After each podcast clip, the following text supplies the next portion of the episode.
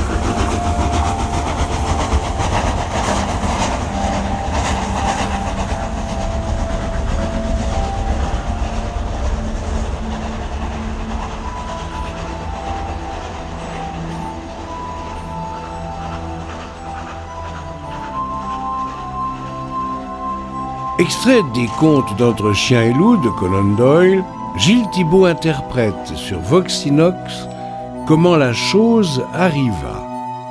Une réalisation à la limite du surnaturel, mais où l'humour est loin d'être exclu.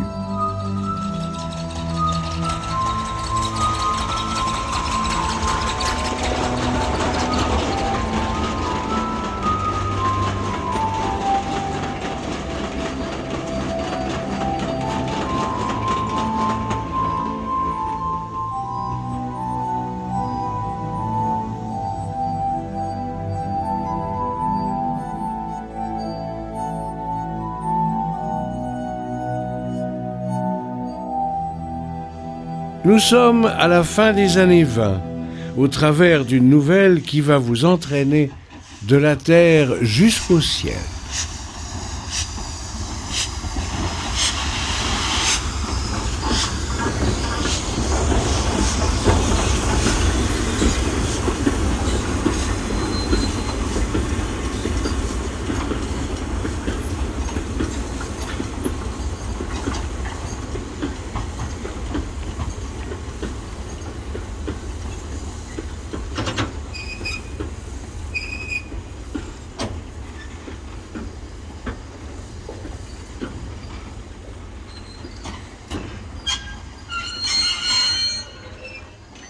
Il était médium, spécialiste en écriture automatique.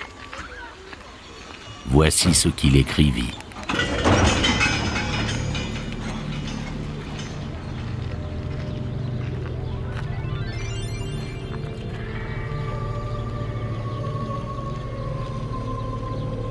Je peux me rappeler certaines choses sur cette soirée avec beaucoup de précision tandis que d'autres ressemblent à de vagues rêves interrompus.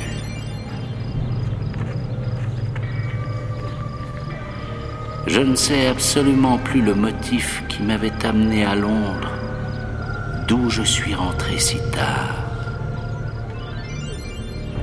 Cette soirée se confond avec tous mes autres séjours à Londres. Mais à partir du moment où je suis descendu à la petite gare de campagne,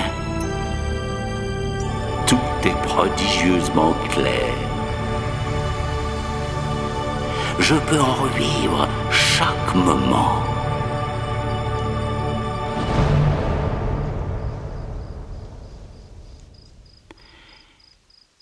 Je me rappelle parfaitement avoir longé le quai et avoir regardé l'horloge éclairée de la gare. Elle marquait onze heures et demie. Je me rappelle aussi que je me suis demandé si je saurais rentrer avant minuit. Et puis je me rappelle la grosse voiture, avec ses phares éblouissants et l'éclat de ses cuivres qui m'attendaient dehors. C'était ma nouvelle trente chevaux qui m'avait été livrée le jour même. Je me rappelle encore avoir demandé à Perkins, mon chauffeur, comment elle se comportait et l'avoir entendu répondre C'est une excellente voiture, monsieur. Je vais l'essayer.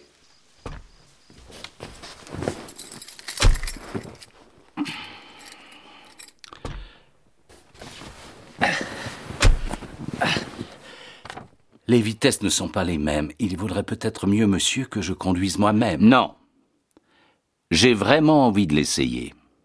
Et nous sommes partis pour faire les huit kilomètres qui nous séparaient de la maison. Ma vieille voiture avait ses pignons en encoche sur une barre. Par contre, dans celle-ci, il fallait passer le levier à travers une grille pour changer de vitesse. Ce n'était pas difficile et bientôt j'ai cru avoir maîtrisé le mécanisme. Il était absurde, certes, de vouloir se familiariser avec une nouvelle méthode pendant la nuit, mais on commet souvent des absurdités sans avoir à en payer le prix fort. Tout s'est fort bien passé jusqu'au bas de la côte de Claystone. C'est l'une des plus mauvaises côtes d'Angleterre. Elle a deux kilomètres et demi de long avec un pourcentage de 17% par endroit et trois virages courts. La grille de mon parc est située juste de l'autre côté de cette côte, juste à son pied, sur la grande route de Londres. Nous étions à peu près arrivés au sommet de la côte quand mes ennuis ont commencé. J'avais roulé plein gaz et je voulais descendre en échappement libre. Mais le débrayage s'est grippé et j'ai dû me remettre en troisième. La voiture allait très vite. J'ai cherché à actionner mes deux freins. Ils m'ont lâché l'un après l'autre. Quand sous mon pied la pédale a claqué d'un coup sec, je ne me suis pas trop inquiété, mais quand j'ai tiré avec toute ma vigueur sur le frein à main, et que le levier remontait jusqu'en haut sans avoir de prise, j'ai eu des sueurs froides. Nous dévalions la côte à toute allure. Les phares éclairaient bien. J'ai pris impeccablement le premier virage. Dans le deuxième, j'ai rasé le fossé, et je m'en suis tiré. Le deuxième était séparé du troisième par 1500 mètres de ligne droite. Après le dernier virage, il me resterait à franchir la grille de mon parc. Si je pouvais me jeter dans ce havre, tout irait bien. Car il y avait une montée raide de la grille à ma maison. La voiture s'arrêterait sûrement d'elle-même. Perkins s'est comporté magnifiquement. J'aimerais que ce détail fût connu. Il se tenait parfaitement calme et prêt à tout. Au début, j'avais envisagé de prendre le talus. Et il avait deviné mon projet. Monsieur, je ne le ferai pas. À cette vitesse, nous culbuterions. Il avait mille fois raison. Il a coupé le contact. Nous avons roulé en roue libre, mais encore à une allure terrifiante. Il a posé les mains sur le volant. Je vais le tenir. Si vous voulez sauter, nous ne sortirons pas vivants de ce virage. Vous feriez mieux de sauter, monsieur. Non, je reste. Si vous voulez, Perkins, sautez. Je reste avec vous, monsieur. Si ça avait été la vieille voiture, j'aurais coincé le levier des vitesses en marche arrière et j'aurais bien vu ce qui serait arrivé. Avec la neuve, c'était sans espoir. Les roues ronflaient comme un grand vent.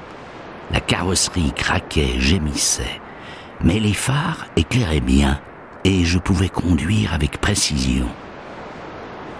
Je me souviens d'avoir imaginé la vision terrible et pourtant majestueuse que nous représenterions pour quiconque surviendrait en sens contraire. La route était étroite. Le malheureux qui aurait voulu nous croiser aurait péri d'une mort affreuse. Nous avons entamé le virage avec une roue à un mètre au-dessus du talus. J'ai cru que nous allions nous renverser, mais après avoir oscillé un instant, la voiture a retrouvé son aplomb et a repris sa course. J'avais franchi le troisième virage, le dernier. Il n'y avait plus que la grille du parc. Elle nous faisait face, mais par malchance, pas directement.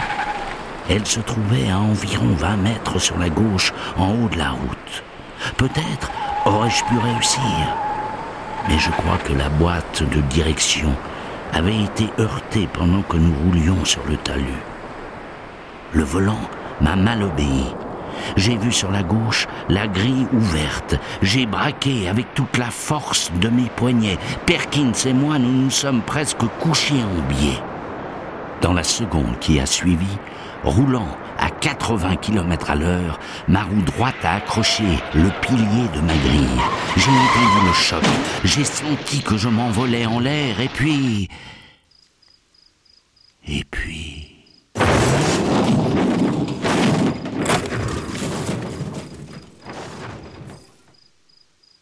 Quand j'ai repris conscience, je me trouvais parmi des broussailles, à l'ombre des chênes de l'allée du côté de la loge.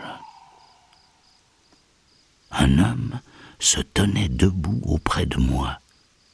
J'ai cru que c'était Perkins, mais en le regardant attentivement, j'ai reconnu Stanley, un ancien camarade de collège pour lequel j'éprouvais une réelle affection. La personnalité de Stanley éveillait toujours en moi une vive sympathie, et j'étais fier de penser que la réciprocité jouait. J'ai été néanmoins assez surpris de le voir là. Mais j'étais comme un homme qui rêve, étourdi, brisé, tout à fait disposé à accepter sans discuter les choses comme elles étaient. Quel accident. Mon Dieu, quel désastre.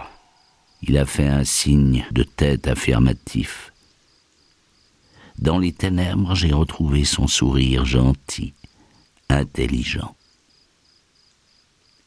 J'étais complètement incapable de remuer. En réalité, je n'avais nulle envie d'essayer. Mes sens, par contre, étaient particulièrement alertes j'ai vu l'épave de ma voiture qui éclairait des lanternes qui s'agitaient. J'ai vu un petit groupe de personnes et j'ai entendu des voix étouffées. Il y avait le gardien et sa femme, plus quelques autres. Ils ne s'occupaient pas de moi, mais ils s'affairaient autour de la voiture. Tout à coup, j'ai entendu un cri de souffrance en douceur. Dieu.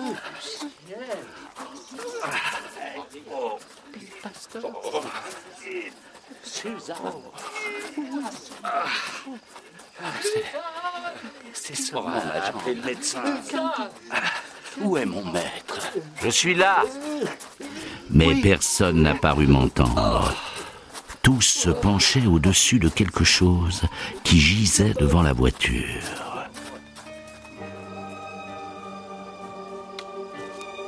Stanley a posé une main sur mon épaule, et ce contact m'a été infiniment apaisant.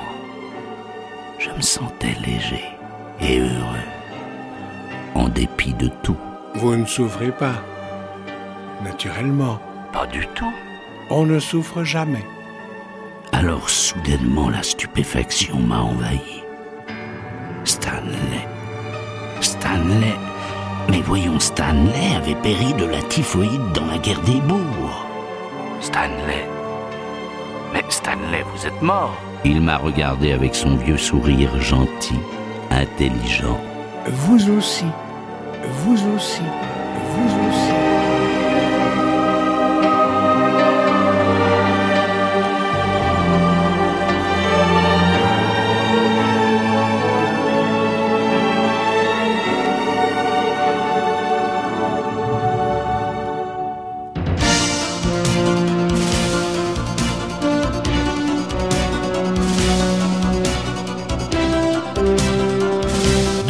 Sur Terre, Gilles Thibault et Valdo Sartori vous ont présenté cette nouvelle de Conan Doyle, Comment la chose arriva. Bien d'autres arriveront tout bientôt pour vous sur voxinox.ch, la radio de toutes les surprises.